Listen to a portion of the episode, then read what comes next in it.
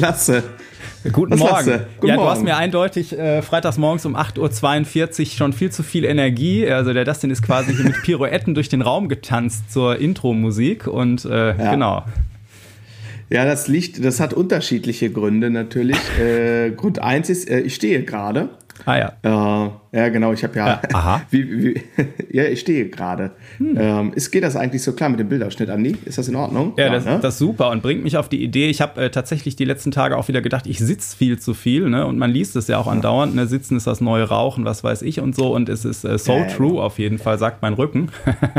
ähm, genau. Ja, mein Rücken sagt das noch nicht und ich möchte aber, dass das so bleibt. Ja. Äh, genau, und ich habe jetzt äh, äh, in der Woche hier, ähm, du weißt das, im Grunde genommen, seit wir uns kennen und auch schon seit äh, 20 weiteren Jahren, ist der Studiotisch ja quasi äh, mein, äh, mein Endgegner-Thema. Und irgendwann dachte ich so, jetzt habe ich die Faxen dicke, habe geguckt, Ja. Äh, was ist eigentlich hier meine, was sind meine Hauptaufgaben äh, und habe es dann jetzt weniger quasi als Studiotisch, wie man das aus Tonstudios kennt, konzipiert, sondern dass ich äh, quasi was Höhenverstellbares habe. Also ich kann jetzt stehen oder sitzen und so. Ähm, genau, und das funktioniert für mich tippitoppi. Hier kommen noch so ein, zwei ähm, Stativanbauten. Also die Kamera ist schon fest befestigt und der Scheinwerfer, der muss halt noch mitfahren, wenn ich mal im Sitzen quasi was recorde. Ja. Äh, das sollte dann heute wahrscheinlich kommen und Amazon wird es dann wie äh, letzte Woche auch wieder irgendwie im Regen einfach irgendwo hinschmeißen. War das das Grüße beim, gehen beim raus. äh, Konzert, wo du mir das Foto gezeigt hast? Ne, das war Ja. was anderes, ne? wo da einfach irgendwie mal 1000 Ja, Euro bei genau, dir vor die Tür geschmissen wurden. Aber sie haben dir immerhin ein Foto geschickt. Es ist, nett, ne? Es ist, Ja. Ich find's das super. Ach man, na gut. Äh, genau, deswegen, äh, deswegen habe ich hier so rumgehoppelt und ich habe ja seit letzter Woche, ich traue mich fast noch gar nicht zu beschreien, aber ich komme so langsam wieder in meine, äh, in meine Sportroutine rein. Ah. Und habe letzte Woche ähm, ne, war ich dreimal joggen und diese Woche werde ich dreimal gejoggt haben. Heute schaffe ich es wahrscheinlich nicht mehr. Ähm, dann weiche ich mal aus auf morgen, weil ich äh, gleich direkt nach der Podcast-Aufnahme ja, auf die Autobahn muss. Ähm, genau. Und äh, wahrscheinlich liegt es daran. Ja. Und dass Charlotte heute irgendwie schon um halb sechs dachte, Party. Ah, das äh, ist auch immer gut. Genau. Und ich dachte, du hast noch so gute Laune, weil wir so einen schönen Auftritt zusammen gespielt haben. Und das kommt quasi noch als, als, äh, ähm, Kirsch, äh, als Kirsche auf die Sahne. Das war doch, ähm, war doch fantastisch. Also das Ja. ist jetzt ganz unironisch. Das war wirklich ein ganz, ganz schöner Gig und ich habe mich so gefreut auf dem Hinweg. Das war ja mal wieder sinnflutartiger Platzregen. Ich dachte, oh nein, nicht schon Ja. wieder. So. Weil das ist ja leider, muss man wirklich sagen, in den letzten Wochen, äh, hatte ich glaube ich in der letzten Folge auch erzählt. Yes. Äh, also wirklich, jedes Mal, wenn du so die Chance hast, es abzukriegen, kriegst du es auch ab quasi. Und dann war es aber ein fantastischer Sommerabend und dann im dritten Set ist ja auch das Publikum nochmal richtig aufgedreht. Das hat Ja. wirklich, wirklich Laune gemacht und ist einfach auch eine, eine tolle, spaßige Band und ich mag das total. Grüße gehen raus an Reboot, an äh, Sebastian und Marvin und Kai und ähm, alle anderen, äh, sag ich mal. Und ähm, ich mag das total, weil mir da keiner auf die Finger haut, sondern weil da geschätzt wird, wenn man auch mal ein bisschen Gas gibt. Weißt du, was ich meine? Ja. Da wird nicht irgendwie so äh, 10.000 Prozent am Original gestrickt und das mag ich sehr. Ja, ja, im, im, im Gegenteil, Jan. Und ich meine, da kommen wir wahrscheinlich gleich beim Thema der Folge noch drauf. Aber es war zum Beispiel, also man weiß Genau. auch nie, wie weit weg bewegt man sich denn jetzt vom, vom Original. Und äh, zum Beispiel äh, Dance, Dance Monkey ähm, äh, hatte ich, hatte ich mit äh, der Kapelle jetzt noch nie gespielt. Und ich hatte natürlich das Original im Ohr. Und dann zählst du ein. Und Ja. ich dachte, okay, jetzt kommt der Song irgendwie, schleicht sich da rein oder vielleicht, ähm, man fängt vielleicht mit dem Refrain an oder so, was ja. Und ich habe da so ungefähr einen halben Takt gespielt und merkte nur, wie alle anderen gedang, dang, dang, dang, gedang, eine Rockversion spielten. Ich so, okay. Das, äh, ja. Ja, ja. Aber hat au- außer uns keiner gemerkt. Nee, nee, nee, nee. Und ich glaube, dann hast du es äh, nach zwei Handzeichen von mir hast du auch gecheckt, wo, grob, wo du hin solltest oder so. Ja, du hast mich einmal Äh, äh, aggressiv angeguckt, um die Spielweise klar zu machen, dann war alles. Passiv-aggressiv, bitte. Das, Ja. äh, darauf bestehe ich. Sehr schön, sehr schön. Ähm, ja, nee, war wirklich ein schöner Gig, ne? Und dann natürlich noch, ähm, das ist ja äh, bei der Band nicht immer so, aber dann war ja Steffi auch noch dabei. Ja. Und äh, falls ich das hier im Podcast noch nie erwähnt habe, ich bin ein riesig großer Steffi-Fan aus vielen Gründen. Einer davon ist, äh, sie singt ganz fantastisch und der andere ist, äh, sie verhält sich gar nicht wie eine Sängerin. Und das, äh, Das fürchterlich, ja, ja- ne? So unkompliziert und so. Ja, ja, das ist äh, genau. Also das ist echt, ähm, echt super. Also äh, Steffi, für den unwahrscheinlichen Fall, dass du zuhörst, Grüße gehen raus. Ich habe dich ganz doll lieb. Ja. Sehr gut. Ja, und was geht sonst so bei dir? Ähm, was geht sonst so? Äh, lass mich kurz überlegen. Ja, war jetzt die erste äh, ähm, Woche, der, wo die Änderungen quasi in Kraft getreten sind, hier, ja. was den Schlagzeugunterricht angeht. Das hat phänomenal gut funktioniert. Ähm, ich habe ja letzte Woche schon ein bisschen erklärt, äh, was, was sich da so ähm, ja, verändern wird. Ah. Und jetzt war in dieser Woche das so, dass die ersten äh, Practice Sessions stattgefunden haben und äh, bis auf zwei, drei Ausnahmen haben das technisch alle exzellent gelöst von meinen Schülern und Schülerinnen. Und ähm, wir haben in allen Practice Sessions auch schon viel gespielt. Das hat gut funktioniert. Und die ersten haben tatsächlich auch schon Videos ähm, auf der Online-Plattform um, hochgeladen und ähm, um Feedback gebeten. Ähm, also das äh, startet gerade sehr gut und fühlt sich sehr gut an und ich habe ähm, überragend gute Feedbacks schon bekommen von Schülern, Schülerinnen, ähm, auch von ähm, einer Schülerin von mir, die auch äh, Mutter eines anderen Schülers ist, ähm, ihres Zeichens äh, Grundschullehrerin. Da gab es auch echt ein äh, ganz, ganz tolles Feedback und das äh, bestätigt mich natürlich gerade auch total in dem Weg, den ich da gerade gehe. Also echt super und Gott, ich bin fremdgegangen, Andi, ich muss beichten. Oh oh, also meine Frau hört nicht zu. Okay, Gut, dann flüstere ich jetzt besser. Nein, Spaß beiseite. ähm, tatsächlich ist der liebe Jochen äh, bei YouTube auf mich aufmerksam geworden und Jochen ist selber Schlagzeuger und hat einen Ach ziemlich großen YouTube-Kanal. Oh, ja, jetzt nicht das, was ihr denkt, Leute. Meine Güte, ey. Ich bin doch glücklich, also wirklich glücklichst ja. verheiratet. Genau. Ähm, und ähm, dann hat er mich nach einem Zoom-Käffchen irgendwann einfach mal äh, auf ein Podcast-Interview eingeladen. Ach. Ja, genau. Tut mir leid, Andi. Ähm, ich komme drüber und weg. Genau. Ja, ich hoffe, ich hoffe. Genau. Und äh, das kann man jetzt hören, dass, wenn das äh, für den Andi okay ist, dann packen wir das mal unten in die. Ja, sicher. Äh, in die Show Notes. Ganz interessant, weil das war mein erstes Interview ever. So. Aber war ein sehr tolles, interessantes Gespräch, glaube ich. Da kann, ähm, ja, da also kann man ein bisschen was mitnehmen und, ähm, glaube ich, ist, ist nicht ganz uninteressant. Genau. Das war so. Also war ganz schön viel im Grunde genommen. Ja. Wenn ich so. Na, ich, ich, ich gucke hier gerade. Also ihr habt äh, den Kommentaren zufolge habt ihr auch so über, über YouTube und äh, Genau, wir haben genau, wir haben gesprochen. Wie wird man YouTube-Star, YouTube. so wie du? Ah, gut. okay. Ja, danke, danke, danke. Danke. danke. Okay, Allein bitte. nicht das schon wieder. Äh, nee, alles gut. Aber wir sind ja auch schon Podcast-Stars. Ich habe gesehen, äh, durch Zufall, wir sind äh, quasi direkt mit Folge 1 nach der Sommerpause wieder in die Top 100 im Bereich Musik eingestiegen. Das finde ich ja irgendwie schon lustig, ne? Da denkst du so Verrückt. irgendwie. Und dann guckst du so irgendwie äh, zehn Plätze hinter uns der Fury in the Slaughterhouse äh, Podcast. Aber gut, so Nachwuchsbands halt, ne? Ja, so nämlich. So nämlich. Ja, krass, ne?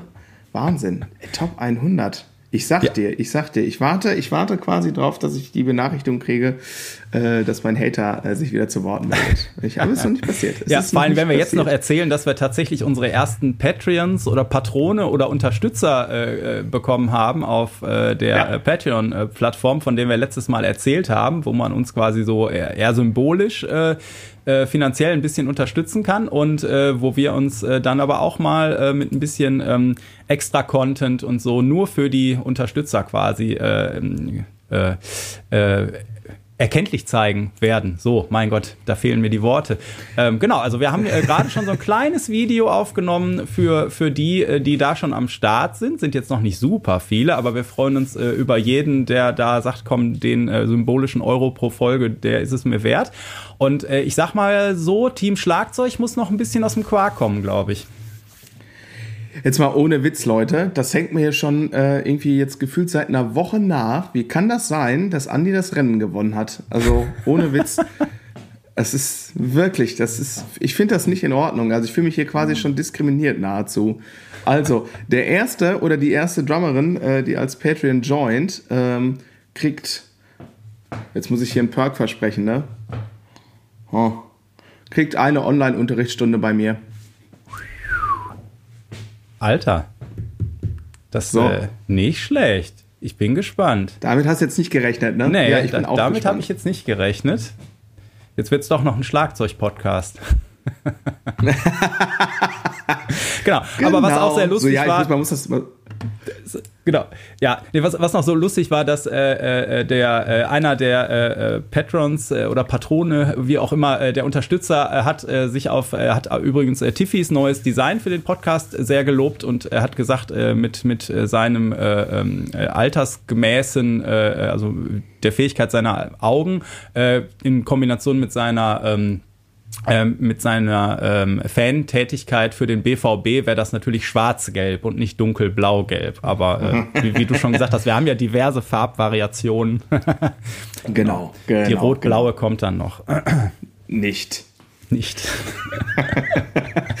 okay, ja, cool, super. Haben wir vorab noch was oder geht's ab ins Thema? Ach, ja, wir sind zwar gerade so lustig, aber ich wollte noch so ganz kurz, ich habe äh, letzte Tage äh, einen äh, ganz tollen äh, Nachruf auf einen äh, Bassistenkollegen hier aus der äh, Ecke gelesen, den, den der Sohn ja. geschrieben hat. Und ja. äh, der Jochen Eminger ist nämlich gestorben, nachdem er einen Herzinfarkt hatte. Und ich weiß nicht aus dem Social Media, da kennen ihn vielleicht einige als äh, Woodworker Joe. Der war in der Szene unfassbar mhm. aktiv. Und ähm, äh, ich, ich muss einmal die Story erzählen. Also ich, ich, wir kannten uns nicht super gut, aber äh, das, das war einfach ein ganz toller Mensch. Und ich habe bei, bei mir auf den Social Media Kanälen im Prinzip äh, ist äh, so viel los gewesen, als wenn jetzt irgendwie ein berühmter äh, Celebrity von uns gegangen wäre. Und das zeigt, ja. glaube ich, dass der, ähm, der Jochen in seinem Leben einiges richtig gemacht hat äh, und da eine Menge Menschen äh, gerade mit der Musik berührt hat.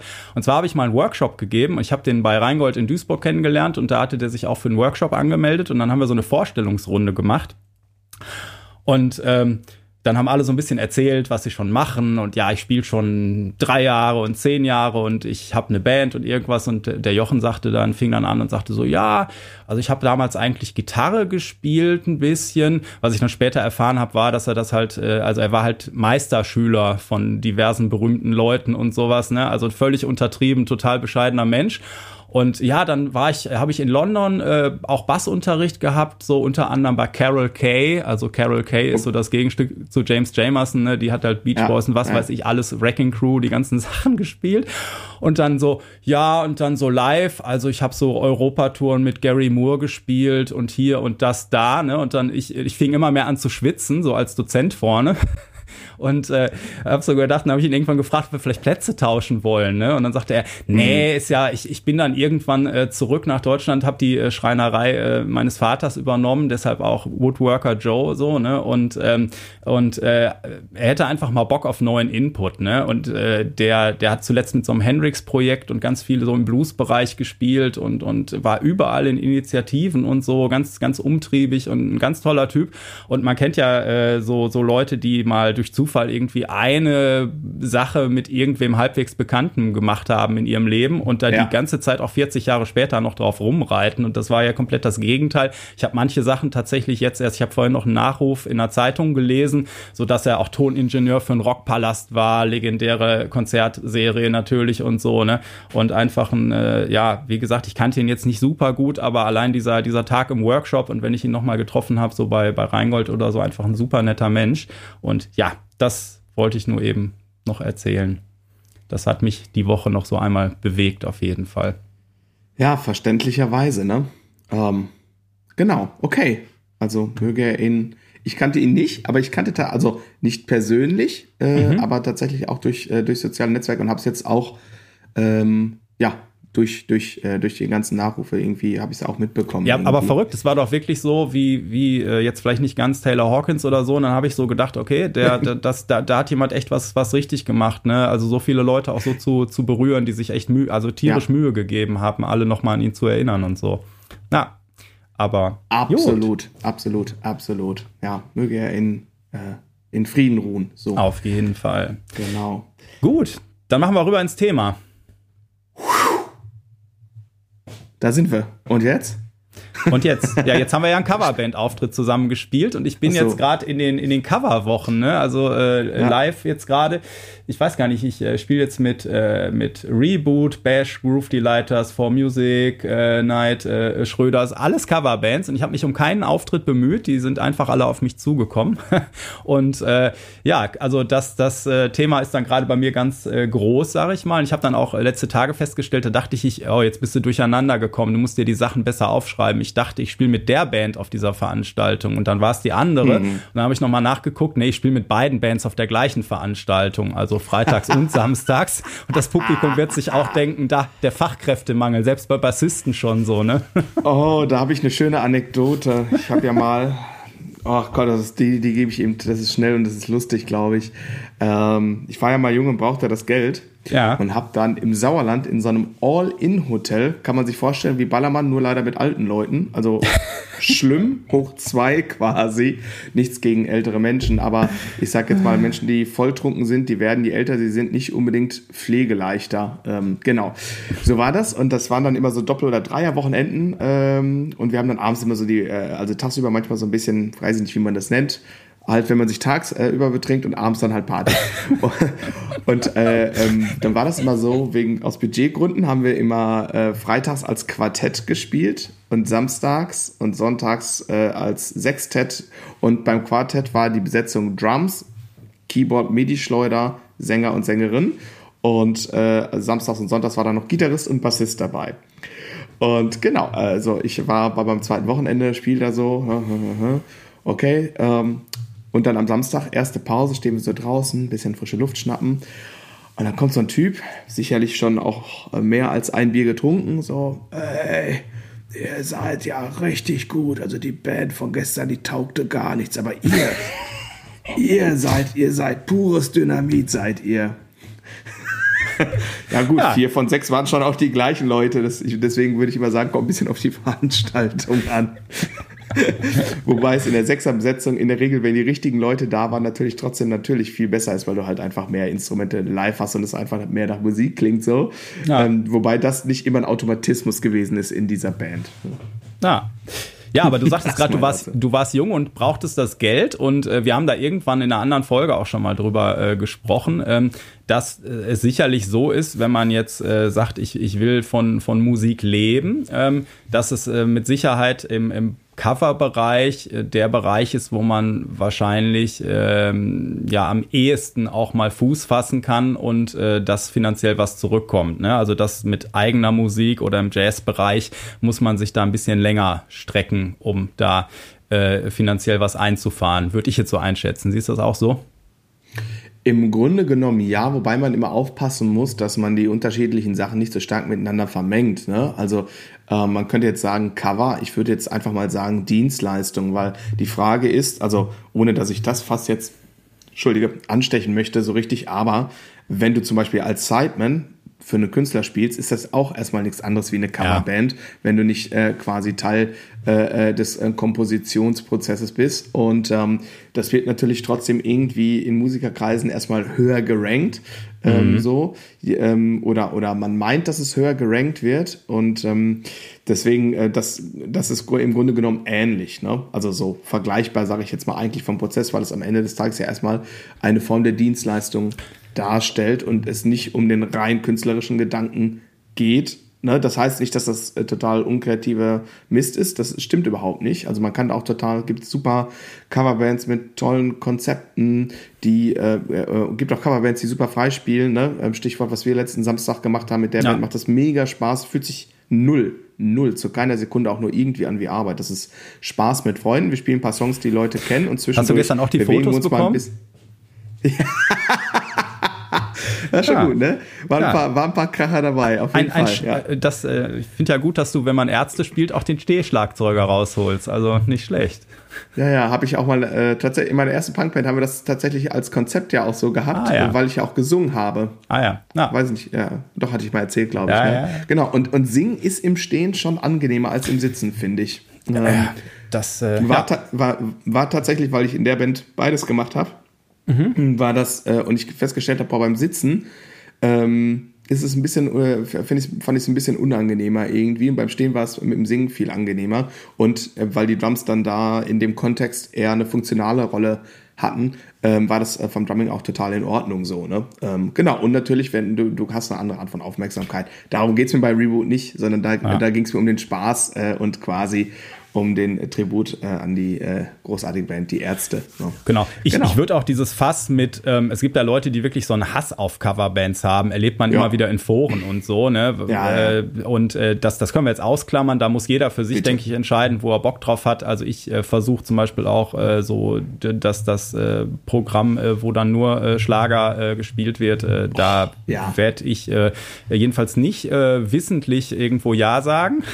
und ich lasse mir auch immer bei bei äh, Anfragen, wo ich keinen kenne, also meistens kennt man ja doch irgendwen, ne? So, weil jeder Gig, mhm. den du spielst, ist ja irgendwie doch eine Audition, ne? Und das ja, heißt, dann so. fragt dich wieder jemand und gerade auch mit solchen Bands, dann hat man einmal irgendwo so notfallmäßig ausgeholfen. So ist es bei mir ganz oft und dann äh, rufen die jahrelang immer wieder an, weil sie halt wissen, okay, da ne, kann ich mich drauf verlassen. Das ist dann auch schon, da sind wir schon bei, wo was muss man eigentlich mitbringen, so Soft Skills, da können wir gleich nochmal genau drauf eingehen. Aber was ich sagen wollte, also was jetzt cooles Covern ist und was uncooles und ob Covern vielleicht für jemanden gar nichts ist, der sagt, ich will hier meinen eigenen Kram schreiben, ich habe den Kopf voll Melodien, die müssen da raus. Äh, das auch völlig super, aber heute soll die Folge sich eben mal an die Leute richten, so was muss ich eigentlich mitbringen, wenn ich da jetzt Bock drauf habe oder wenn ich vielleicht schon in einer Coverband bin und äh, da noch ein bisschen optimieren will.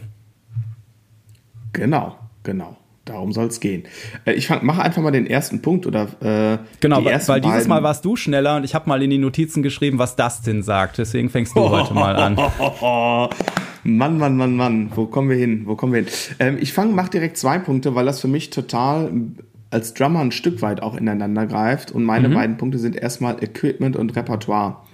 Ähm, also absolute Grundvoraussetzung für jeden Instrumentalisten ist natürlich ein Instrument zu haben. Ich glaube, da brauchen wir jetzt nicht lange drum ähm, diskutieren. Ähm, aber man sollte sich, wenn du in der Coverband spielst äh, und je nachdem, wie breit ihr ausgerichtet sein, durchaus äh, darüber Gedanken machen, ähm, wie breit ist die Range an Sounds, die ich brauche. Also will sagen, ähm, bei mir ist es zum Beispiel so, ich spiele ähm, permanent mit zwei Snare Drums in der Regel. Ähm, der einzige Grund, warum ich das bei Reboot nicht mache, ist, äh, da gibt es einen Kanal zu wenig auf dem Mischpult. Und da, ja, äh, ist halt so. Ja. Ähm, und da ist es dann so, dass ich mein äh, Elektronikpad, das habe ich bei den Cover-Geschichten auch immer dabei, ähm, quasi sage, wenn ich jetzt da wirklich einen speziellen Snare-Sound spiele und ich das über der Maßen wichtig empfinde, dann spiele ich den tatsächlich über das E-Pad irgendwie. Ähm, weil, was ich was so mein Konzept ist, generell in Pop- und Rockmusik ist, meine Hauptsnare, das ist so eine mittel- bis hochgestimmte. Und dann habe ich links neben der High eine sehr tief gestimmte. Und ähm, das hat so unterschiedliche Gründe. Also erstmal ist das quasi so ein bisschen die 80er und die Balladen-Snare. Und was ich sehr gerne mache, ich versuche mit der Snare Drum, weil es halt nun mal das lauteste Instrument ist, oder zumindest ist das Instrument, was auch im Mix immer sehr weit vorne ist, äh, nach der Stimme das lauteste, würde ich sagen, so bei Pop- und Rockmusik, dann versuche ich immer dem Sänger und der Sängerin von der Frequenz ein bisschen aus dem Weg zu gehen. Das heißt, von der Tendenz spiele ich mit der hohen Snare eher, wenn der Sänger singt und mit der tiefen Snare eher, wenn die Sängerin singt. Um, damit sich das, damit da nicht irgendwie da bei den beiden lauten Signalen so ein großes frequenzielles äh, mhm. Battle stattfindet. Ne? Und manchmal weiche ich halt ab, wenn ich weiß, okay, dieser Song, der braucht so eine Snare und äh, wird trotzdem von einem äh, Mann gesungen irgendwie, dann weiche ich davon ab. Das ist ein Aspekt ähm, von Equipment. Ähm, mhm. Elektronik habe ich gerade schon gesagt. Je nachdem, wie viel Songs ihr habt, die ähm, elektronische Sounds brauchen oder akustische Sounds, die ihr nicht jedes Mal mitnehmen könnt, weil euer Drumkit irgendwie nicht aus 12 Toms, äh, ein äh, 80 Zoll China-Gong und ihr wisst, was ich meine, irgendwie besteht. Dann sowas kann man auch sehr entspannt äh, mit einem Sample-Pad lösen. Ähm, genau, und dann ähm, bei Becken, ähm, ich glaube, das ist einer der Gründe, warum ich ähm, oft angerufen werde, und äh, das, obwohl ich durchaus bevorzuge, eher ein bisschen energetischer zu spielen. Ähm, ich gehe mit meiner Beckenauswahl sehr, sehr bewusst um. Und das wird mir immer sehr positiv aufs Brot geschmiert. Nicht in Form, dass sie sagen, ey, du hast eine kluge Beckenauswahl getroffen, sondern, ey, krass, du spielst mega energetisch, aber deine Becken sind nie zu laut. und das äh, liegt daran, dass ich in den meisten Situationen, jetzt am Samstag auch, da bringe ich tatsächlich meine Jazzbecken mit. Also ich habe super, super dünne Crashbecken, relativ große. Ähm, genau. Und die werden einfach nicht so richtig laut. Auch wenn ich äh, da fester drauf haue. Also vielleicht sagst du jetzt totaler Quatsch, war viel zu laut. Und nee, nee, nee, das ist genau das. Ich meine, die, die bei, bei diesen jetzt, äh, bei diesen Streetfood-Festivals, die Bühne ist jetzt nicht riesig. Das heißt, die Sänger stehen schon ziemlich direkt vorm Schlagzeug. Und ich äh, kann mich nicht nur an eine Situation erinnern, wo Sänger, Sängerinnen nach einem Soundcheck sagen, ich kann hier nicht stehen. Geht nicht vor dem Schlagzeug. So, ne? Ähm, und, äh, hm. und völlig zu Recht. Ähm, und ja, ja. Äh, genau, das äh, ist mit dem Equipment, also zu wissen, was man will und so, das äh, und und äh, genau, weil wenn es nach vorne raus laut muss, das kann man ja schieben, ne? aber äh, mhm. ja. Mhm. Mhm. Genau. Und dann äh, ist es auch so, ähm, wobei das machen wir gleich nochmal, wobei jetzt bin ich gerade da, ich mach's jetzt. Ja, ähm, war zum Beispiel, äh, war jetzt zum Beispiel am Samstag ganz interessant. Wir haben so äh, einen Song gehabt. Ne, wir haben mehr als einen Song, aber ein Song, da muss das wirklich so sein. Es gibt ja manchmal Songs, die verlangen nach einer, also ich rede jetzt nur von Schlagzeug, nach einer sehr bestimmten Spielweise. Wir haben am Samstag Bring Me to Life gespielt. So.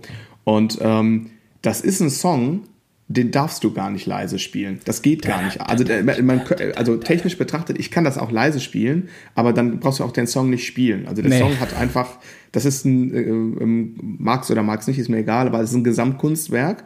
Und wenn, wenn das, das willst du einfach nicht, äh, ich sag jetzt mal so, dahingerotzt sehen als, als Zuschauer, als Zuhörer. Da muss wirklich, da muss ein bisschen was passieren. Und ähm, genau, und das, das muss man aber im Griff haben als Schlagzeuger. Äh, Stichwort Dynamik, das ist eigentlich die größte die, äh, die größte Waffe, in Anführungsstrichen, aber auch das größte Tool, aber auch die größte Schwierigkeit. Da muss man sich anfangen, sehr, sehr früh mit auseinanderzusetzen. Das hat halt ein bisschen mit der Equipmentwahl zu tun und auch natürlich, äh, ähm, wie man spielt. Ne? Also ich habe, äh, ich benutze gerne bei, ne, wenn es ein bisschen abgeht, irgendwie, dann hole ich durchaus gerne auch mal aus dem Arm aus und mache große Bewegungen, aber ich ziehe natürlich nicht durch, ich bremse kurz vorher ab irgendwie, ne? Also ich möchte ja meine Crashback noch behalten äh, und ich möchte auch noch die meisten meiner Mitmusiker behalten. So, ne? ja, das sind, das sind tatsächlich also ich sag mal, die beiden großen Upturner, warum man halt äh, einen Musiker generell oder gerade einen ähm, einen äh, Schlagzeuger vor allen Dingen nicht mehr anruft, ähm, äh, ist halt, ähm, dass ich, ähm, also Unzuverlässigkeit ist natürlich immer so ein Ding, ne? Aber vor allen Dingen auch, wenn ein Schlagzeuger nicht dynamisch, also nicht auch mal leiser spielen kann, ne? Wenn dir auf jeden Fall immer die Ohren wehtun. Das äh, äh, ist, ist was, ähm, und, und was ja auch musikalisch keinen Sinn macht, immer einfach so laut zu spielen, wie man kann. Und äh, das, äh, da fallen mir so zwei, drei äh, äh Menschen ein, mit denen ich mal gespielt habe, die würde ich nie freiwillig für irgendeinen Gig anrufen. Ich weiß auch nicht, ob ich da bei irgendeinem Gig Ja sagen würde, weil es einfach keinen Spaß macht. So, ne? Es ist fehlt einfach dann was in der Musik, wenn die Dynamik beim Schlagzeuger, der das ja lenken muss für die ganze Band, wenn das nicht da ist. So. Absolut. Ich habe leider nur die Hälfte verstanden, weil ich einmal kurz zur Tür musste. Ähm, aber ähm, ich sage jetzt einfach mal absolut. Ich habe deine Handzeichen nicht deuten können, aber ich habe okay. einfach mal weitergeredet. Andi, wenn ich dieses Zeichen mache, ne, das heißt weiterreden. Ich dachte, weiter. ich soll einen Kusselkopf machen, aber ist okay. Haben wir alles auf Video. Mach bitte mal den Kusselkopf, bitte nach äh, In deinem Zimmer ist eigentlich egal, ob nach vorne oder nach hinten. Ja, so oder so lustig. Ich stoße immer vor die Wand, genau. Ah, sehr schön. Ähm, nee, sorry, äh, genau. Also Dynamik fand ich den, äh, äh, das musste ich einfach mal ganz klar sagen, als das wichtige Ding und dass man halt auch, also ich meine, den letzten Gig, den wir, also nicht jetzt Samstag, sondern den Gig, den wir da vorher zusammen gespielt haben, ja. war das auch, nee, das war hier diese Hochzeit, ne? Stichwort ja. Dynamik. Äh, also da, da stirbst du ja. Also da äh, äh, als Drummer irgendwie. Wenn ich, wenn ich die Info gehabt hätte, hätte ich sogar ein anderes Drumkit mitgenommen tatsächlich. Äh, no? um, ähm, genau, weil ganz genau. kleiner Raum, wirklich leise spielen ähm, und ja. Ja, ähm, du hast jetzt Equipment angesprochen und genau. ähm, ich sag mal, nichts turnt mehr ab als jemand, der zum Gig kommt und äh, du weißt schon, dass der Typ, der die Wackelkontakte überall hat oder sowas. Ne? Ähm, ja. Das, also es kann immer irgendwas passieren. Ich habe mal einen Gig gespielt, der äh, Gitarrist hatte irgendwie so ein schönes neues ähm, äh, digital äh, äh, Tretminen-Ding und äh, da war irgendwas noch, äh, was er nicht unter Kontrolle hatte und dann hat das Ding zwischendurch immer quasi eine Transpose-Taste gedrückt. Oh, das heißt, wir haben die Tonart nein. geändert. Und das war echt spannend, äh, gute Gehörbildungsübung. Aber ähm, mm. ich meine, shit happens, kann immer irgendwas passieren. Aber wenn du halt weißt, mm. jemand ist unzuverlässig und der hat gammliges Zeug und dann äh, äh, kommt er wieder zum Gig und äh, hat immer noch das Problem, was er schon zwei Gigs vorher hatte und hat es nicht behoben mm. und so, sowas will man halt nicht haben. Das ist das Erste, also zuverlässiges Equipment irgendwie, was dann auch noch klingt und im Optimalfall auch noch entsprechend der Band, der Veranstaltung, ne? also je nachdem, welche Becken nehme ich mit oder so. Und eine Coverband ist doch äh, für viele Bassisten, Bassistinnen, erlebe ich bei meinen Schülern auch oft, äh, der Moment, wo man anfängt, über einen Fünfseiter nachzudenken. Ne? Also die ähm, Musik hat spätestens seit den 90er Jahren, seit auch immer mehr ähm, programmiert äh, wird äh, und Musik im Rechner entsteht, ähm, ist die natürliche Grenze, dass bei einem Vierseiter der tiefste Ton einfach ein E ist, äh, die äh, ist immer mehr gerissen worden, sag ich mal. Ne? So dass es mittlerweile vom, vom Höreindruck also schon normal, tiefes D oder so, da wundert sich keiner mehr. Ne? Und ähm, das gab es natürlich mhm. auch in den Jahrzehnten davor schon, aber es ist mhm. jetzt echt gängig. Ne? Und wenn du als Bassist ähm, ähm, einfach da ähm, ja ähm, viel an, also viel und alles anbieten können möchtest, was man so braucht, dann ist ein Fünfseiter auf jeden Fall nicht schlecht. Was nicht heißt, dass man nicht auch mit einem Vierseiter äh, habe ich habe ich ganz damals natürlich auch gemacht und dann habe ich halt für die Basslinien, die es brauchten, hatte ich einen Octaver dabei oder so, damit das, ja. äh, dann habe ich halt Ain't Nobody ähm, äh, von Chaka Khan halt äh, eine Oktave höher gespielt, aber die tiefe Oktave halt dazu gemischt oder so, ne? Dam ja. Damit es halt einfach fett klingt. Und äh, äh, genau, aber das, das noch zum Thema Equipment, äh, was mir jetzt äh, im Sachen, äh, im Bassbereich eingefallen ist. Und dann ist halt immer noch die Frage, ähm, also ich nehme jetzt auch äh, bei den Gigs in den wenigsten Fällen wirklich hier mein ganzes Tretminenarsenal mit, ne, weil das auch, äh, gerade wenn ich da einspringe und so und ich äh, nicht genau weiß, wie sind die soundlich aufgestellt, wie fit ist der Tontechniker und so, ne, dann bleibe ich lieber bei einem Basssignal und das ist richtig gut, anstatt dann viel hin und her zu wechseln und äh, das, das ist eventuell dann zu viel Abwechslung. Das machst du dann eher, wenn du wirklich fest irgendwo vielleicht spielst und äh, das auschecken kannst. Ich möchte dazu einmal eine kleine äh, Nebenexpertise einstreuen, weil du es gerade so konsequent angesprochen hast. Ähm, ich habe ja eine Zeit lang immer wieder auch mal als FOH-Mensch äh, gearbeitet mhm. und ähm, ich würde beim Bass nur dann eine Tretmine benutzen oder Tretminen benutzen, wenn es wirklich sein muss. Der Hintergrund ist ja folgende, je größer die PA, umso krasser wirst du auch verstärkt. Und du weißt natürlich, Bassfrequenzen haben die meiste Energie, das heißt, du hast einen sehr großen Impact auf das PA-System. Und das ist halt so, das weißt du selbst, brauche ich dir nicht sagen, wenn du äh, nicht mega da ausgecheckt bist, du drückst einen Zerrer an und dann hast du irgendwie Low Cut und äh, sofort ist auf der PA 15 bis 20 Prozent weniger Energie und äh, du denkst, was ist denn jetzt los? Der Bass ist gerade mal irgendwie, hat sich halbiert in der Lautstärke so. Ja. Und ähm, da, obwohl du eigentlich technisch, also äh, technisch gesehen nicht leiser geworden bist, aber das Frequenzspektrum hat sich stark verändert. Ja. Und was du eigentlich willst in Pop- und Rockmusik ist ein sehr, ähm, also gut komprimiertes, schön gleichbleibend starkes Basssignal, weil halt Bass so viel, ähm, ja, so viel, so viel Energie, so viel, ich sag mal, auch Membranfläche letztendlich von einer PA einnimmt. Und ähm, da fährt man tatsächlich immer besser mit einem weniger ist mehr. Und gerade bei den Verzerrern, Leute, passt auf, checkt das bitte aus. Und wenn ihr mal irgendwie eine befreundete Band habt, wo die eine größere PA irgendwie im Proberaum stehen haben oder so, kommt da mal hin, ladet euch mal zu einer Probe ein und probiert mal eure Zerrapedale aus, weil da passiert oft genau das, was ich gerade gesagt habe, auf einmal, oh, hm, wo ist denn jetzt der Bass quasi? Ist wieder alles Genau, weg, du willst so. halt eine Schippe drauflegen und machst den Zerrer im Chorus an, ne? Und auf einmal ist das Basssignal draußen. Also auf der Bühne ist vielleicht sogar cool vor deiner Bassanlage, mhm. aber draußen über die mhm. große Anlage ist auf einmal der Bass irgendwie weg, ne? Und äh, genau. genau das Gegenteil er erreicht von dem, was du wolltest, ja. Ja, genau. Und da, da, also das gilt es auf jeden Fall zu checken, weil ihr halt äh, ähm, zusammen mit der Bassdrum ähm, bei dem Live-Gig habt ihr einfach ein unfassbares Fund, also eine unfassbare Energie. Und ähm, die Leute im Publikum merken auf einmal, dass sich der Ton sehr stark verändert und das ist nicht immer zum Vorteil. Das wollte ich nur mal einmal einschieben. Ja fahren Sie fort, Herr Reinhardt. Ja, ist doch super, wenn ich da deine Unterstützung quasi habe und du nicht sagst, du faule Socke, äh, check das mal aus und bring das mit.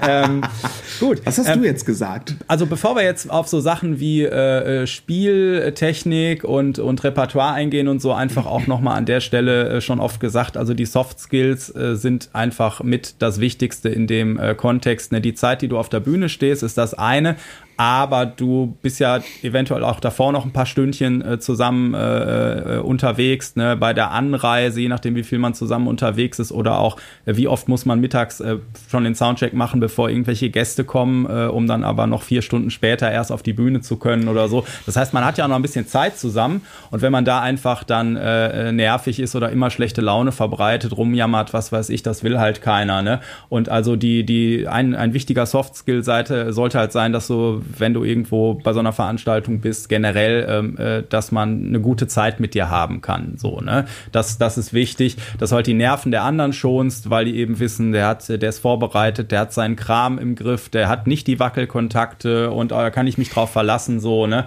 Und äh, mhm. ganz wichtig auch in dem Bereich, äh, äh, also dass man vorher kommuniziert, äh, so bei Setlisten und wenn da vielleicht irgendwas gar nicht geht oder so, äh, dann, dann das auch lieber sagen und sagen, können wir da vielleicht einen anderen Song für nehmen, den, der ist technisch auf, auf dem Instrument, das ist eigentlich eine Synthi-Linie und die kann ich nicht cool spielen, die ist technisch für mich gerade noch ein bisschen anspruchsvoll. Ich habe die gerade das im Unterricht gemacht, was weiß ich, ne? Dann lieber sagen, können wir da was anderes nehmen, anstatt da sowas Halbgares anbieten.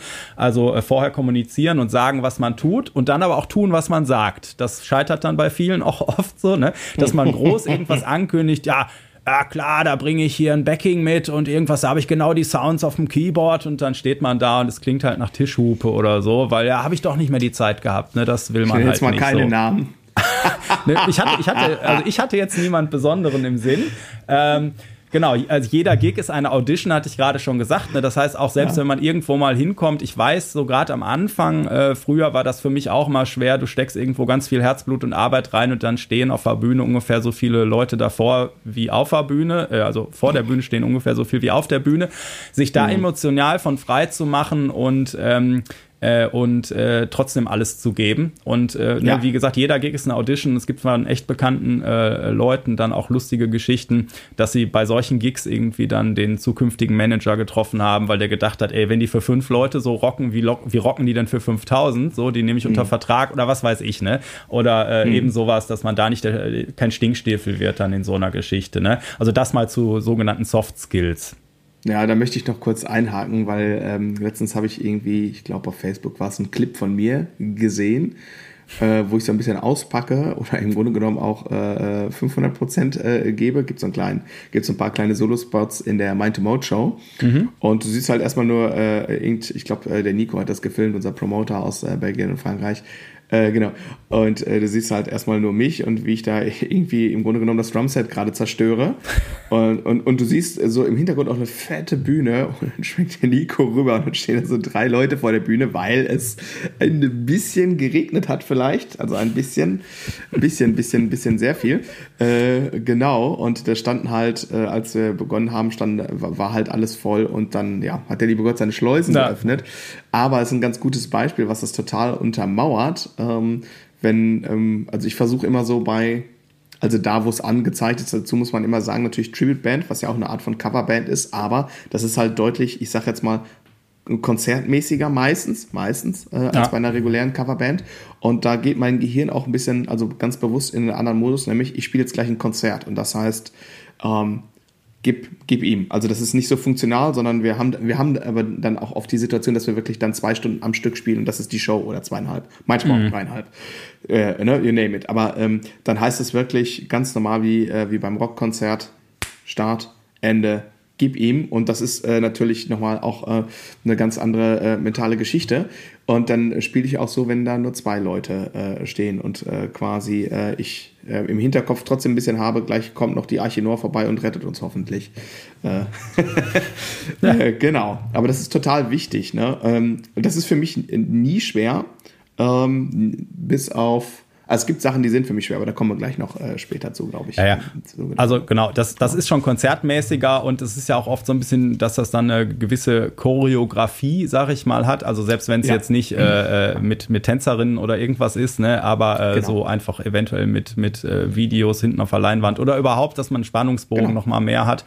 Und manchmal ist ja bei, bei einem Cover-Gig ist man auch einfach ein bisschen äh, spontan und guckt, wie das Publikum gerade drauf ist und schmeißt dann auch die Setlist um und guckt, wo gehen sie drauf ab und dann geht man halt mehr in die Richtung oder sowas. Ne? Genau. Und du hast natürlich auch dann äh, bei, bei einer Tribute-Band auch nicht ganz so oft irgendwelche äh, äh, leicht oder mehr betrunkenen Menschen vor der Bühne stehen, die dann irgendwie, könnt ihr schwarz auf schwarzbraun ist die Haselnuss spielen oder so, was weiß ich. Ja, ja ne? genau, nee, das hast du da nicht, also gar nicht. Das ist tatsächlich ein ganz, ganz, ganz anderes Publikum. Das ist so. Das ist so. Naja. Das sind ja oft Mega-Fans der Original-Acts auch, die dann ja. kommen, ne? Und äh, ja, das, das ja, macht dann schon äh, Spaß und äh, ja, ja, also nicht, dass das andere keinen Absolut. Spaß machen würde, aber es ist halt, wie du sagst, eine andere Welt. Genau. Äh, ist okay. eine andere Welt und ein anderes Publikum. Genau, ja. Repertoire, glaube ich, ne? Ja, Repertoire es ist auf jeden Fall äh, ein, ein, ein großes Feld, ne? weil ähm, so vielleicht äh, gibt es ja jetzt hier Leute, die äh, zuhören und sagen, naja, also ich äh, suche im Prinzip eine Band, aber ähm, äh, oder auch eine Coverband, aber ich traue mich nicht so richtig oder was soll ich denn äh, üben? Welche Songs könnte man vielleicht mal provisorisch lernen? Und äh, Ja, das, äh, also ist natürlich ein weites Feld, ne? Ähm, so, ob du jetzt ja, eher auf einer, in einer Schützenzeltkapelle spielst, ne? Oder äh, in einer Rock-Coverband oder in einer, äh, also es gibt halt schon auch das ein und die, sagen wir mal, dass das äh, sowohl ein Rockprogramm oder auch ein Soul-Programm oder so auf dem Stadtfest äh, funktionieren kann, so, ne? Weil, weil alles Absolut. so ein bisschen die Leute abholt. Und dann kommt es halt drauf an, oft auf die Vorlieben der Band oder desjenigen, der da so ein bisschen das Ding äh, quasi äh, fährt, so ein bisschen, ne? Hm. Absolut. Als du gerade sagtest, Rock-Cover-Band und Stadtfest, hab, hatte ich so einen, so einen Gedankenblitz in meinem Hirn von der Szene, werde ich nie vergessen. Es war in Soest auf diesem großen Marktplatz. Und da habe ich äh, mit einer ähm, Cover-Rock-Band gespielt, so richtig, richtig fette Produktion mit LED-Walls, also riesige mhm. Bühne, zig, äh, also der Platz hätte zigtausend Leute gefasst. Und ähm, um es äh, schnell zu machen, die waren hinterher auch da, aber im ersten Set nicht. Das war noch taghell. Da war irgendwie der Bürgermeister hat noch auf dem anderen Platz irgendwas gelabert und da waren die halt mhm. halt alle. Aber der Veranstalter sagte, nee, ihr müsst hier 18 Uhr geht's los, bla bla. Und stehen da so auf diesem Riesenplatz so im Halbkreis mit verschränkten Armen. So ist es ja fast schon Sauerland. Also da weißt du ungefähr, ne? konservativer kann es kaum noch werden, stehen die ja. so mit verschränkten Armen vor dieser riesen lächerlichen Bühne. Äh, genau, ich bin da eingesprungen. Ich hatte so ein Double Bass Drum Kit. Also das waren, war, ich glaube, ich war der einzige Nicht-Tätowierte äh, in der Band. Und erster Song Paradise City, werde ich nie vergessen. Ne?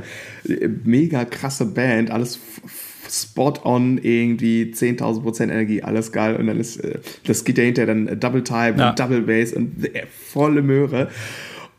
Rock'n'Roll Ende und normalerweise, wenn jetzt der Platz voll gewesen wäre, wärst du natürlich. Äh, exakt, genau. Das ist irgendwo so im Hintergrund. So, äh, das war im ersten Set war das komplett so. Und im zweiten Set war es das komplette Gegenteil. Da war der ja, Platz dann gefüllt mit, weiß nicht, 8.000, 9.000 Leuten oder so. Und da ging es dann richtig zur Sache, weil du sagtest Rockband und im ähm, Dings Marktplatz dachte ich, oh Gott, da habe ich ein Bild vor Augen. ja. Aber das funktioniert auch, das funktioniert natürlich auch. Ne? Genau, aber komm, lass uns mal ins Repertoire reingehen. Du, hast, ähm, du warst fleißig, du hast ein paar Songs hier aufgeschrieben. Ich habe einfach mal ähm, so geguckt, irgendwie, was sind denn so Songs, die jetzt äh, gerade ähm, äh, quasi auf diesen äh, Setlisten quasi immer eine Schnittmenge ergeben, so ungefähr, egal ja. in welcher äh, Band äh, du spielst. Ja. Ne? Und ähm, äh, trotzdem ist gut, wenn man nicht weiß, wo man anfangen soll, geh an, guck dir mal irgendwo eine Coverband an und guck dann, welche, auf, auf welche Songs du auch selber Bock hättest oder so. Und mit denen fängst du dann mal an, zum Beispiel. Ne? Aber jetzt mal ja. gerade diese große Schnittmenge hier, die ich dich so gesehen habe, irgendwie Dance with Somebody war fast immer dabei. Sex on Fire war fast immer dabei. Stopp, stopp, ja? stopp, stopp. Da gibt es ja Verwechslungsgefahr. Den Song gibt es zweimal. Einmal von Manu Diao und einmal von Whitney Houston. Und beide kommen tatsächlich relativ häufig vor. Da, oh, Dance Dan with Somebody meinst du? Ja, genau. Ja, ja, ja. ja ich habe jetzt tatsächlich nicht an die Whitney-Version gedacht, aber stimmt, die spielt man auch öfter mal. Genau. Mhm. Aber ich habe jetzt an Mando Diao gedacht, genau. Ja, ja. Äh, also Sex on Fire, die, das ist jetzt eher die Rockabteilung. Dann haben ja. wir ähm, äh, Like the Way I Do, auch äh, yes. immer gerne gespielt. Ähm, äh, ja. Darf man auch als Bassist ein bisschen schön slappen. Äh, ist ganz ja. äh, schön. Äh, Uptown Funk äh, macht natürlich ja. ähm, Spaß, solange Total. man keinen Keyboarder hat, der übertrieben viele knapp am Original vorbei gebaute Samples und so abfeuert. ähm, mhm. Genau, könnte ein Fünfseiter sinnvoll sein. Äh, Simply the Best natürlich, gerade jetzt, äh, nach, nachdem ja. äh, Tina Turner gestorben ist, auch äh, wieder auf, auf allen Setlisten irgendwie zu finden, war aber auch irgendwie nie weg. Äh, was, nie ich, weg. Ist nicht was ich immer gerne spiele, ist Ain't Nobody von Chaka oh Khan. Oh, ja. es war eigentlich eine Synthi-Linie, ja. aber die macht einfach Tiere Spaß, ist aber nicht ohne, jetzt nichts für die Anfänger, nee. würde ich sagen. Und ich weine immer, wenn das irgendwo auf der Setlist steht und dann stellt sich beim Ra Auftritt raus, es soll diese DJ-Version sein von, ich weiß gar nicht, Same. wie heißt er? Äh, äh, weiß ich das, nicht. Wir nennen da, solche Namen hier einfach nicht im Podcast. Ich da, find, da sage ich mal, nee, die Version kenne ich gar nicht. Können wir nicht, können wir was anderes spielen? Ja, genau. Das tut weh, so einen Song so zu, zu verhunzen, so, ne? Ja, ey Nobody will ich direkt einhaken. Das ist nicht nur für dich schwer, das ist für die Drummer utopisch schwer. Ähm, und das Ding, also wenn man den originalen Groove so spielt, ans Laufen zu kriegen, äh, das kostet einen schon mal ein Jahr Lebenszeit oder so. Also das, das, das ist wirklich, wenn du es exakt so spielst. Ähm, der Drummer, der da auf der Platte spielt, ist J.R. Robinson, aber der hat das Hi-Hat-Pattern ähm, unabhängig ähm, overdubbed. Das heißt, der hat nur Bassdrum und Snare gespielt. Dann hat er äh, noch Hi-Hats overgedubbt. Das, das Hi-Hat-Pattern ist nicht schwer. Das Problem ist, du spielst halt so ein mega ausgecheckte Bassdrum, sehr synkopiert. Ja. Und da gibt es diese Stelle, wo du drei Bassdrums hintereinander spielst. Der Song hat 104 Beats per Minute und du spielst vierte, eins, eins, äh, also du, du, du, du, du, du, du, du, du, du, so. Und das Fiese ist, hinten auf der 4 äh, und auf der vierte kommt eine kurze Haltöffnung mit der linken Hand. Ja. Oh, und das, das geht total, alle Bewegungen gehen total ineinander, weil das so engmaschig ist wegen der 16. Noten. Also wenn, wenn du den äh, 1 zu 1 spielst mit den Öffnungen, ähm, das ist knifflig. Das äh, ähm, ja, äh, ist gar nicht so leicht. Aber wenn, wenn der Skill da ist, ist das super. Das wird sehr appreciated, wenn man das dann gut spielt. Ja, ja, ja. Und äh, ich, äh, genau, das manchmal erlebt man es dann auch, dass je nach Besetzung geguckt wird, ach, da sind die dabei, da können wir den Song spielen. Samstag. ähm, und äh, genau, ähm, genau, und ich habe das, wann habe ich den Song? Letzte Woche oder so habe ich den noch mit meinem Schüler Daniel in der Schweiz gemacht. Und äh, mhm. das ist wirklich so, da muss ich auch noch mal ganz konkret zum Beispiel gucken, bei den einzelnen Phrasen, mit welchem Finger fange ich da immer an? Und dann macht man so mhm. Abwärtsrakings über mehrere Seiten, weil wenn du da nicht mhm. mit dem richtigen Finger startest, ist es auch so schnell, dass man dann in die Oktavbewegung mit dem falschen Finger startet und dann musst du die Hand verdrehen und ist Katastrophe. Mhm. Und äh, genau, also das ist ein Song, äh, der auf jeden Fall ein bisschen äh, Preparation äh, braucht. Ne? Aber wenn man ja. den dann einmal am Start hat, dann freut man sich jedes Mal, wenn der irgendwo auf der, auf der Setliste steht. Äh, ja, genau, nicht ganz so komplex, aber nicht weniger oft gespielt ist äh, Robbie Williams Angels. Ähm, ja. Oft eine Zugabe, oder? Ja. Ja, ja, und oft auch kombiniert noch mit Hey Jude äh, von den Beatles hinten genau. raus. Na, na, na. Ja, ja genau. genau. I'm so excited. Oh, warte, warte, warte, warte, bist du bereit? Achso, ihr könnt das natürlich jetzt nicht sehen, liebe Podcast-Hörer. Das ist doch der Fitnessstudio-Song. Ich sehe immer quasi Leute auf irgendwelchen. Okay, ja. Aber, aber sieht gut aus. Sieht gut aus. Ja, ähm, ist so schön, ne?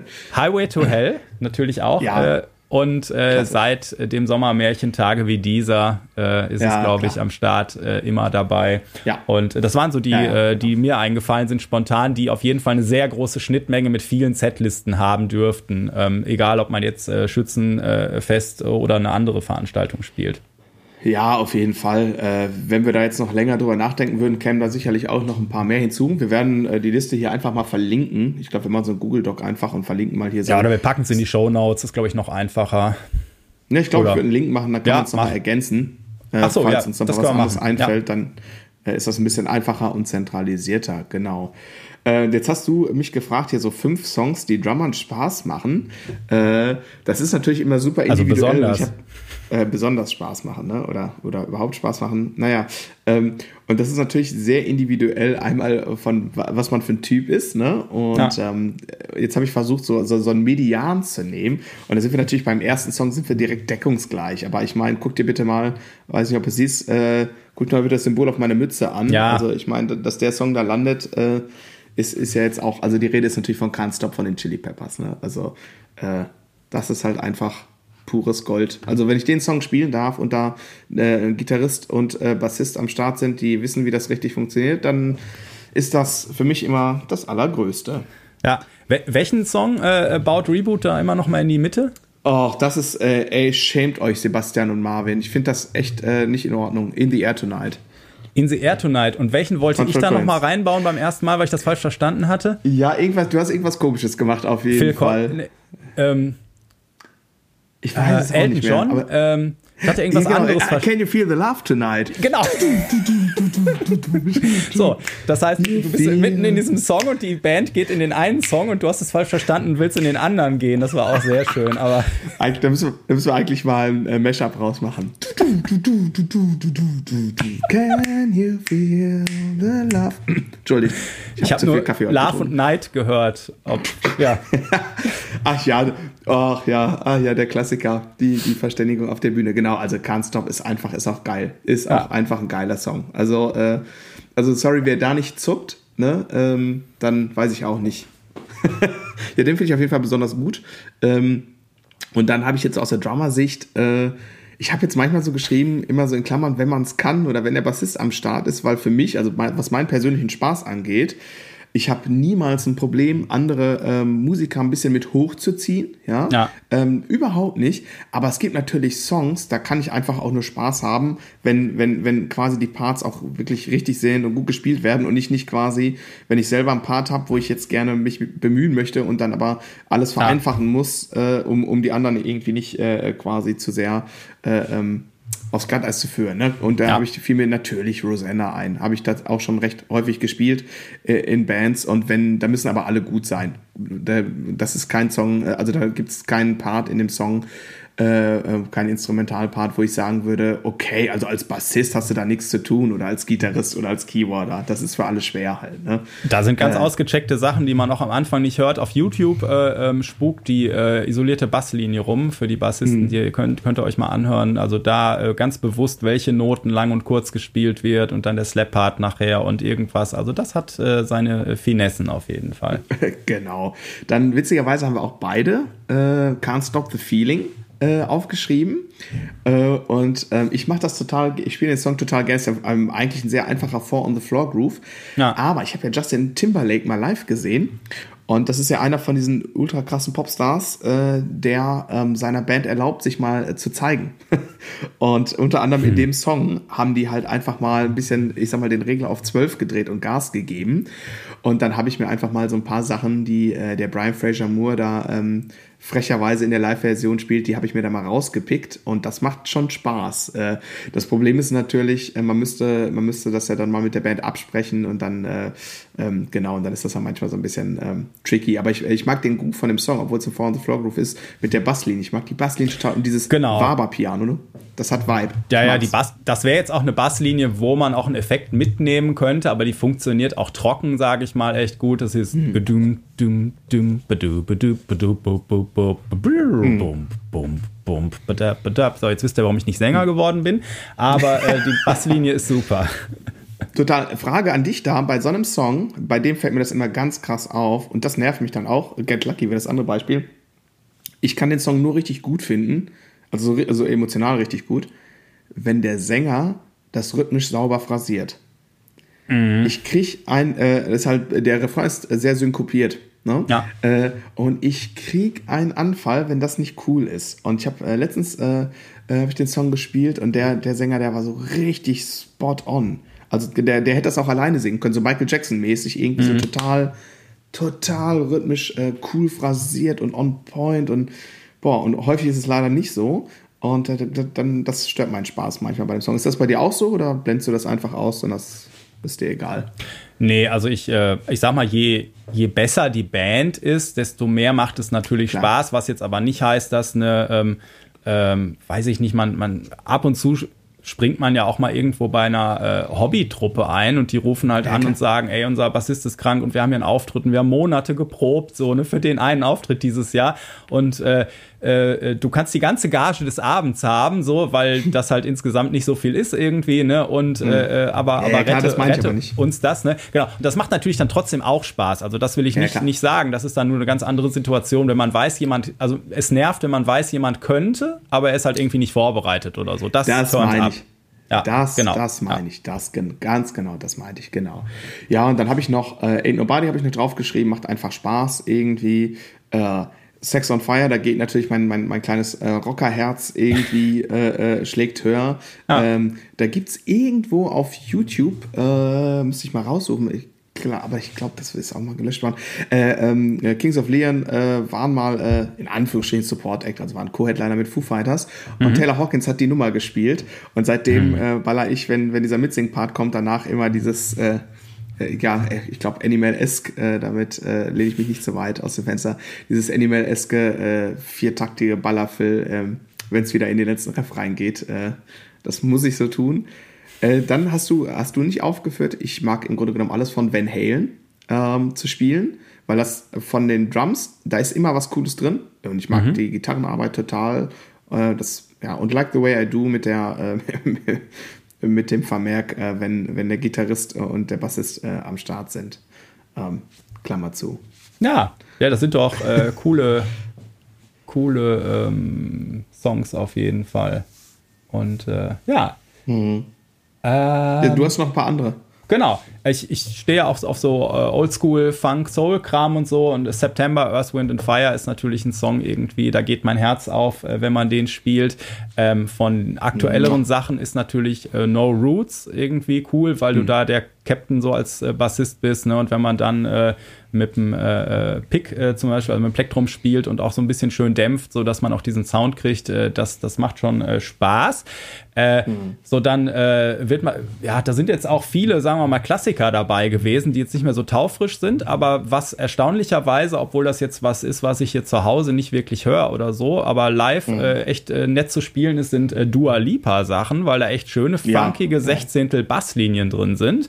Also äh, ganz, ganz geile Sachen. Äh, Don't Start Now ist zum Beispiel da eine sehr schöne mhm. äh, Nummer, wie ich finde. Ähm, ja, und äh, Can't Stop the Feeling hatte ich halt auch aufgeschrieben, genau. Naja, ich habe Earth, Wind Fire habe ich jetzt mal vorausgesetzt und ich wollte ja auch noch einen Stichpunkt für dich lassen. So, das äh, mag ich natürlich auch. Kennst du diese großartige Live-DVD Blu-ray äh, von dem Montreux Festival? Ist schon ein bisschen älter. Das ist äh, auf jeden Fall der absolute Wahnsinn. Guck dir das mal an, wenn du das nicht kennst. Habe ich ja oh, bestimmt auch oh, schon gesehen. Naja, und da wir ja all diese Songs hier auch live äh, ähm, äh, spielen und da zumindest irgendwelche äh, kryptischen Sheets von haben und so, haben wir ja unseren Patreons, die bisher Patreons geworden sind, gesagt, äh, ihr dürft euch da ein, zwei wünschen, wenn ihr die braucht. Ne? Also wir äh, in der, in der ähm, internen Abteilung für alle Unterstützer äh, kommunizieren wir dann. so machen wir das, ganz genau so. Ähm, Jetzt, ich, mich würde jetzt mal noch interessieren, ich gucke mal noch mal einmal hier auf unsere Liste. Also wir haben noch Logistik, Monitoring, gute Nerven habe ich noch aufgeschrieben. Auf jeden Fall. Ja, äh, also gute Nerven, das ist ja relativ schnell abgehandelt. Ähm, Gerade das, was du vorhin schon mal gesagt hattest, Stichwort, da wird mal eben schnell on the spot äh, das Set umgeschmissen und wir spielen jetzt doch das, das. Dann hörst du nur, äh, mm Air, mhm, Night, okay, can you feel the love tonight? Mhm. So, äh, genau, also da muss man, äh, da wächst man natürlich auch ein bisschen rein und das ist am Anfang ein bisschen stressig. Hast du jetzt als Bassist meistens nicht so ein Thema mit, ich als Drummer oft nicht, manchmal aber schon, wenn zum Beispiel Backing-Tracks im Spiel sind und dann fangen die an, das Set äh, äh, umzuschmeißen. Ja. Ne? Äh, boah, also dann äh, Nerven aus Drahtseile ähm, sind absolute Grundvoraussetzungen, um da nicht so richtig ins Essen zu greifen. Das ist ganz wichtig. Ja, mir ist gerade auch noch was, also äh, bevor du gleich abmoderierst, äh, falls du das schon machen willst, mir sind noch zwei Sachen eingefallen, die ich auf jeden Fall noch sagen möchte. Okay, nee, ähm, genau, und Logistik, ähm, da geht es irgendwie darum, auch mal im Vorab zu checken, also wenn wir jetzt mal über einen Gig reden, äh, wann ist Soundcheck, wie viel Zeit haben wir für einen Soundcheck. Das ist zum Beispiel der Grund, warum ich bevorzuge, eher ein kleines Drumkit zu spielen. Und das, ähm, ne, also die Punkte sind ja auch alle immer ein bisschen miteinander sozusagen. Ja. Äh, da gibt's immer so Berührungspunkte. Stichwort eine gute Zeit haben. Kein Mensch hat Bock irgendwie, also kein Sänger und auch kein Bassist hat Bock irgendwie auf die Bühne zu kommen. Und das heißt ja, Drums bitte First, Bass, Drum, Snare, Tom 1, Tom 2, hm, Tom 3, hm, Tom, Tom 4, Tom 7, hm, Gong Drum bitte, äh, zweites Oktoban links.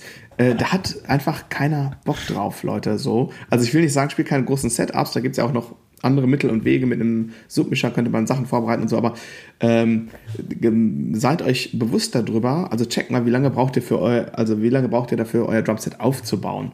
Wie lange plant ein paar Minuten ein mit, ich bringe das Equipment vom Auto zur Bühne, weil manchmal ist der Zugang zur Bühne richtig gut, manchmal ist er auch richtig Mist. Ja, ich sag nur rein Kirmes. Oh ja. Äh, Aber. So, ne? Also da kannst du im Grunde genommen einen Tag als Logistikzeit noch mit einplanen und bist trotzdem nicht pünktlich so, ne? Äh, als Drummer. Also das ist ja wirklich schlimm. Da kannst du im Grunde genommen nur mit dem Helikopter hin. Äh, Deswegen hatte ich Samstag echt nur meine ganz kleine hier einmal 10 Rheingold-Box dabei, weil wir eh In-Ear-Monitoring da mhm. haben und das nur so ein bisschen für den, für den Spaß auf der Bühne ist. Ne? Und ja. ich habe dann echt direkt außerhalb des Geländes geparkt und ja. äh, mit, mit, bin mit meinen Klamotten halt äh, gechillt gelaufen und habe nicht das Problem. Das war ja der, der, der erste Gig, den wir zusammen äh, mit Reboot gespielt haben, wo mitten im Song auf einmal der Sänger, äh, nee, gar nicht, der Gitarrist von der Bühne sprintete, weil irgendwie ein Anruf bekommen hat, dass sein Auto gerade abgeschleppt wird. Ach ja, stimmt, ich erinnere mich. Ich erinnere mich, ja, solche, solche Sachen halt, ne? Ähm, Genau, das war auch deine Fahrtgemeinschaft, deswegen warst du auch so, so quasi. Genau, deswegen so habe ich auch ein bisschen äh, betröppelt geguckt, aber ist ja alles gut gegangen. ist alles ja. gut, genau. Aber das ist halt super wichtig, ne? Also, dass man da, äh, dass man das ein bisschen mit einplant, dass man ein bisschen Sicherheitspuffer hat, das meine ich halt mit Logistik. Monitoring im Grunde genommen eigentlich mittlerweile sollte klar sein auf einer Bühne man kann schon auch mit Floor-Monitoren arbeiten, aber ähm, als Drummer ähm, habt ihr oft äh, damit zu tun, dass ihr auch mit äh, Klick spielt oder euch einen Klick für einen Einzähler gibt. Besorgt euch einen universalen In-Ear-Hörer, wenn ihr noch keinen habt und besorgt euch von Behringer oder so so ein äh, kabelgebundenes Bodypack. Das ist nicht so teuer. Glaubt mir, eure Ohren werden es euch danken und auch euer Sound nach draußen hin, weil traditionell ist natürlich der Schlagzeug Floor-Monitor mit Abstand der lauteste, weil er euch natürlich übertönen muss. Und das bläst natürlich auch wieder in die Drum-Mics rein, das bläst in alle anderen Mikrofone rein. Und äh, allein nur, dass der Drummer quasi mit in ihr spielt, verbessert den gesamten äh, Band-Sound nach draußen äh, direkt um, weiß nicht, 500 Prozent. Also Monitoring so. habe ich auch immer viele Nachfragen, da machen wir vielleicht mal eine Folge ja, auch ja. Äh, drüber, ja, auch wenn du gerade sagst, es äh, ist jetzt vieles selbstverständlich, aber für viele eben auch äh, doch noch nicht und ist auch ein weites Feld. Ne? Ja. Ist ein weites Feld, haben wir ja auch in unserer Themenliste mal als separates Tempo genau. einmal angeschnitten. Und ich habe gleich zum Abschluss noch eine Frage an dich. Aber, okay, ähm, dann mache ich noch schnell. Ja. Also wenn ihr jetzt nicht nur in der einen Band spielt, ähm, mhm. wo ihr ähm, sowieso alles auswendig spielt, ihr habt die feste Setlist und so, dann äh, macht die Sachen reproduzierbar. Ich habe in meinen ersten Jahren dann immer einen Zettel hier, Zettel da, irgendwas und dann äh, Jahre später denkt man so, ach scheiße, den habe ich schon mal irgendwann gespielt, aber du, man findet den Chart nicht mehr und so. Ne? Und seitdem ich wirklich seit äh, jetzt äh, deutlich über zehn Jahren alles auf diesem iPad habe, ist es so entspannt, äh, dass ich halt alles einfach, äh, also ganz oft auf Zuruf so irgendwie, ach, hatten wir die, die Setlisten-Änderung nicht geschickt? So, ja, mach mal, ist es, äh, ne, welches Songs sind es denn so, ne? Und dann hat man das halt einfach dabei. Und das heißt, sich einmal die Mühe machen, die Sachen einigermaßen vernünftig aufzuschreiben und dann auch die Fähigkeit zu entwickeln, entweder Charts zu lesen, wenn jemand anders vielleicht Charts hat. Äh, das macht es halt echt einfacher, dass man halt auch aus dem, durch einen Keyboard-Chart oder einen Gitarrenchart lesen kann. Und wenn die Basslinie jetzt nicht sehr eigenständig ist und man da eine normale Begleitung enthält, dass man damit arbeiten kann, äh, dass man zumindest in Zeitlupe sich irgendwie vielleicht wichtige Stellen aus Noten raus rauslesen kann, ist auf jeden Fall wichtig und irgendwie ein Tablet äh, mit, mit der äh, Verwaltung, wo die ganzen Noten drauf sind und vielleicht mit einem Fußschalter, wo man es umblättern kann und so, äh, ist auf jeden Fall nochmal ein, ein sehr gutes, ähm, äh, ein sehr gutes, äh, äh, das sind alles gute Tools, ne? Und ja, also das, das mal dazu. Total. Ich äh, pflege meine Leadsheet-App auf dem iPad mittlerweile äh, wirklich äh, sehr. Ich habe früher auch nicht, äh, weißt du, immer nur den Cheat da so rein und fertig. Und jetzt schreibe ich da schon auch mal nochmal den Interpreten hin. Und bei meiner ähm, Setlist-App habe ich direkt so ein BPM-Feld. Äh, das trage ich jetzt auch ja. immer ein, weil dann habe ich nicht noch eine separate äh, Tempoliste. Solche Sachen. Und du kannst halt at a glance, ich sehe quasi die nächsten Songs, sehe ich so links in so einer kleinen Spalte und sehe ja. dann rechts mein Cheat, wenn ich den einen brauche. Äh, und äh, ey, das äh, lohnt sich, äh, die, äh, die Minute, wo du das mal eben checkst, das lohnt sich so dermaßen. Und ihr habt immer ein Backup. Also selbst wenn mein iPad mal beim Gig so richtig kaputt geht, kann ich mein iPhone rausholen und mit meinem iCloud-Dings im Notfall, wenn ich diesen einen Song habe, wo ich nicht mehr weiß, wann hat jetzt sieben oder elf Takte, äh, den kann ich mir eben schnell runterladen mit dem Telefon oder mit dem Laptop oder in eine Weil du dann gleich die gleiche gehen. App hast oder gehst du dann da in iCloud irgendwie in die Backups oder? Ne, ich kann direkt aus der App raus, also ich kann ah, ja. auch mit meinem iPhone die App öffnen ah, äh, ja. und ich kann auch alle PDFs, die sind ja in Ordnern abgelegt äh, von der App, äh, ich kann auch in Copyshop gehen und mir zehn Zettel ausdrucken, wenn das denn sein muss. Oder ich kann es über das iPhone, über WhatsApp an einen anderen Kollegen schicken oder airdroppen, also da geht immer was. Ja, und, äh, also wenn, mal, ist noch nie nötig gewesen, aber das ist schon äh, eine ganz gute Absicherung irgendwie, ne? Ähm, und das ist ähm, echt super. Also, ähm, genau, also da, äh, das möchte ich unterstreichen. Total wichtig. Und das lohnt sich da manchmal auch äh, die extra Minute zu investieren, weil es kommt ja dann doch häufig wieder und wieder, was das angeht. Ja. Du hast gesagt, du hast zwei Sachen. Was wolltest du noch sagen? Ja, ich, äh, also es, äh, jetzt sind wir ja auch schon eine ganze Menge am, am Reden wieder und müssen Minuten nachkaufen, aber egal. Ähm, also äh, einfach zu Hause mal hatten wir aber auch schon äh, bei Gehörbildung oder irgendwo mal so, so gesagt, dass man einfach auch mal übt, wenn äh, ein Song läuft oder so, da spontan zu mitzuspielen und zumindest die Grundtöne zu finden oder so. Manchmal ist es halt, dann steht irgendeiner am Rand äh, vorne der Bühne und wünscht sich einen Song und der Sänger denkt, ja komm, den kennt doch jeder und dann fängt die Band den Song an und man kennt ihn irgendwie doch nicht so, ne? Dass man da dann nicht in völlige Panik verfällt, hat natürlich auch was mit dem, äh, mit dem Grad der Professionalität äh, vielleicht zu tun, äh, genau wie, dass man so grundlegende Funktionen Funktionsharmonik versteht, vielleicht, dass man weiß, wie eine Tonart aufgebaut ist. Und wenn der Sänger sagt, äh, Nummer kennst du nicht, ist total einfach, ist eine äh, 1, 6, 2, 5 und dann hier die Bridge beginnt immer auf der 4. So, ne? Und das, mhm. dass man ungefähr da vielleicht weiß, was da passiert. Aber das ist jetzt, also alle, die das jetzt nicht drauf haben, das werdet ihr auch äh, eher im professionellen Bereich äh, vielleicht äh, finden, ähm, sind aber Sachen, die doch auch natürlich einfacher machen, weil viele Popsongs einfach nach den komplett gleichen Stufen, also ne, das ist dann zwar eine andere Tonart, aber die Folge der Stufen sind die gleichen. Ihr kennt alle diese YouTube-Videos, wo dann äh, irgendwie mit den vier gleichen Akkorden 50 Songs gespielt werden. Also sowas, ne, äh, dass, dass man im Prinzip sagen kann, äh, das ist jetzt die Formel und der Song ist die Formel. Da gibt's halt Sachen, die sich immer wieder wiederholen. Wenn man das einmal so ein bisschen verstanden hat, dann guckt man da so ein bisschen mehr in der Drohnenaufsicht drauf, anstatt mitten im Wald zu stehen und den Wald vor lauter Bäumen nicht zu sehen. So, ja. Absolut. Da sind wir als Drummer natürlich total fein raus.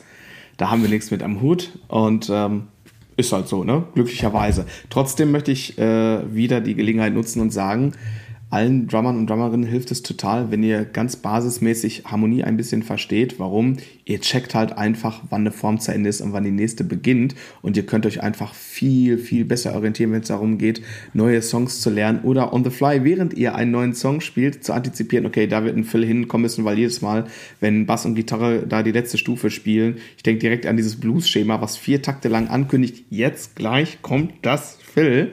So, ja. Ähm, dann seid ihr einfach irgendwann viel schneller und äh, seid dann in so einem Moment, wie der Andi das gerade beschrieben hat, einfach auch in der Situation, gut auszusehen. so, deswegen kann ich da immer nur ein bisschen Werbung für machen. Das macht total ja. Sinn, sich damit auch als Drummer ein bisschen zu beschäftigen. Wir können jetzt noch ewig weitermachen. Äh, wahrscheinlich wäre es ein eigener Podcast.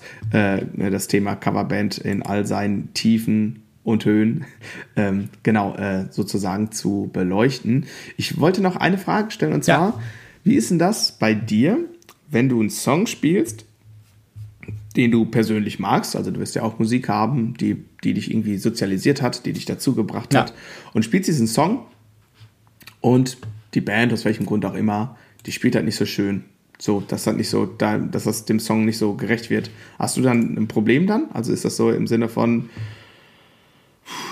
oder ist es eher so, naja, gut, wir spielen ja gleich auch noch einen anderen Song. Wie ist das bei dir?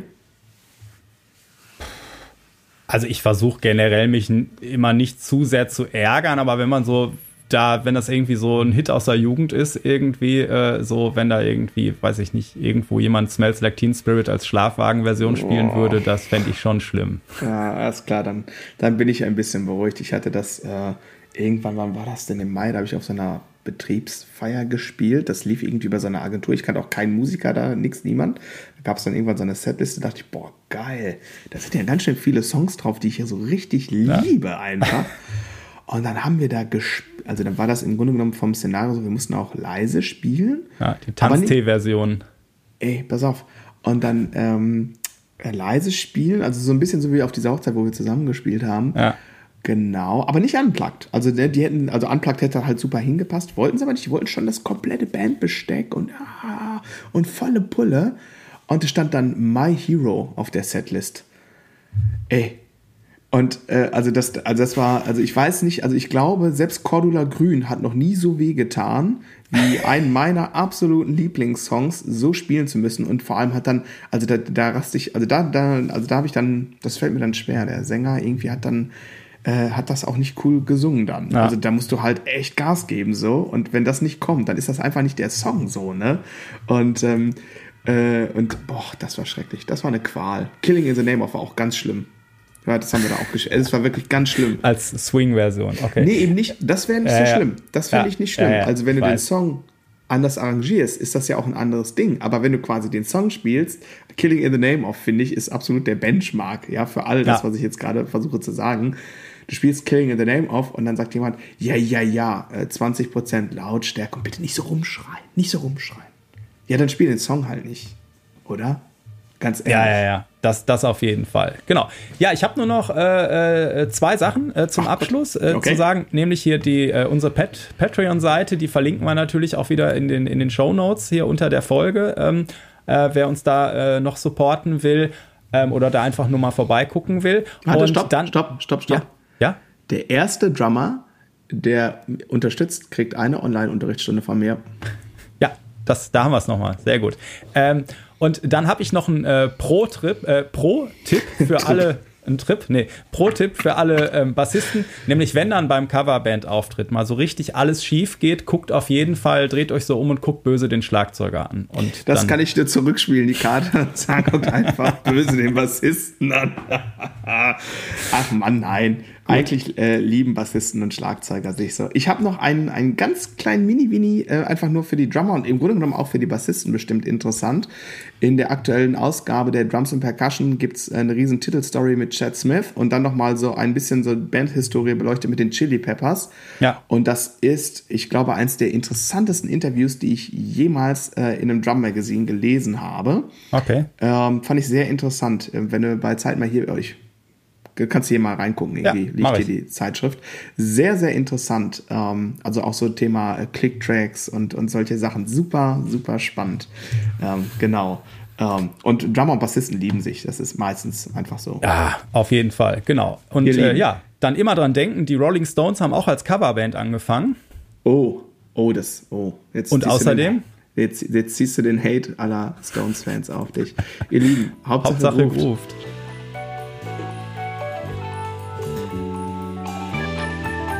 Muss schon seit einer halben Stunde pinkeln.